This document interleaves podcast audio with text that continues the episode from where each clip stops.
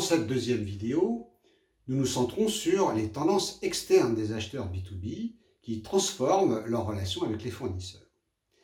Et la première tendance, c'est euh, un ensemble de critères de choix qui sont objectifs, qui annoncent en fait comment on va choisir la solution parmi l'ensemble des concurrents.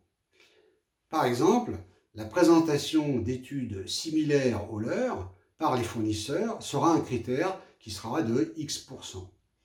La reformulation détaillée du problème par les fournisseurs sera un autre critère également important qui sera donné aux différents fournisseurs.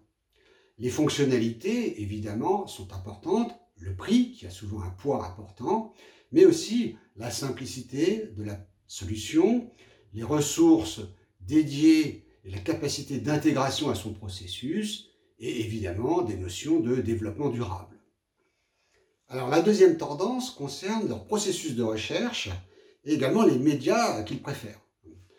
Donc euh, les acheteurs B2B ont, de moins en moins confiance dans les sources d'information et cela allonge leur recherche.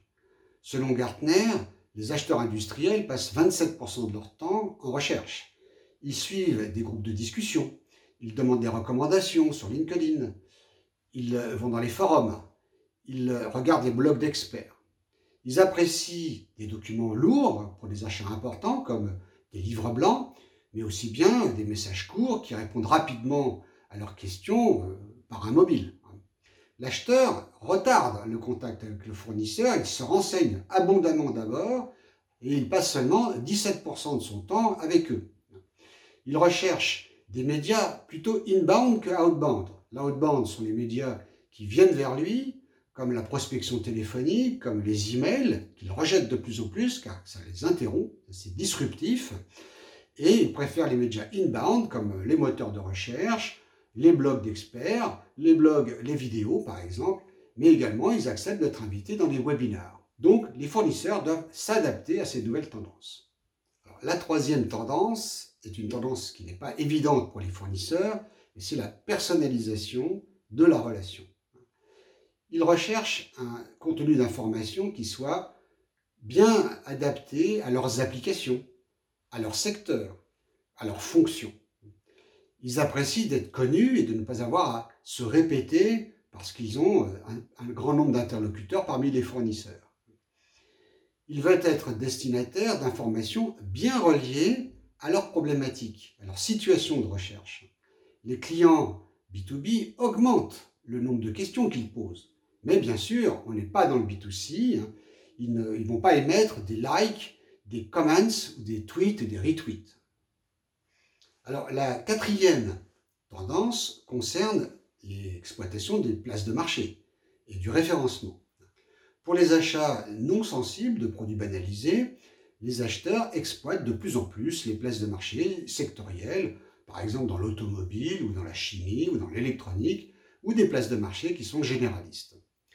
Ces places recueillent leurs demandes, qu'ils vont déposer sur la place, recherchent pour eux des fournisseurs, voire simulent des prix, organisent des enchères et elles peuvent organiser jusqu'à la prise de commande. Pour les produits complexes, certains acheteurs privilégient le référencement initial avec des prix qui sont négociés et pendant l'année, lorsque un achat devient nécessaire, elle déclenche l'achat et là, le processus est extrêmement rapide car le référencement a déjà été préparé. Alors la cinquième tendance concerne la simplification des achats. Les acheteurs veulent réduire tous ces efforts d'achat. Ils apprécient les guides d'achat, les simulations, les checklists, euh, l'achat en ligne, des solutions de financement. Certains délèguent l'achat à un mandataire. Après signature, ils veulent une aide au déploiement. Ils veulent une aide aux formalités douanières, euh, des assurances. Ils veulent un cadencement de livraison. Ils veulent un retour des produits défectueux, des sites d'information sur les produits. Et ils peuvent même demander une prévision budgétaire de façon à préparer les achats des années suivantes.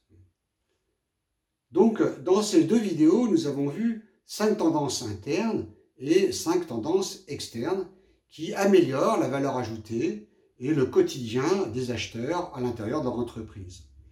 Bien qu'il existe une très grande variété de situations et de types d'achats, toutes ces tendances forment des opportunités formidables d'adaptation des équipes marketing et des équipes commerciales des fournisseurs B2B.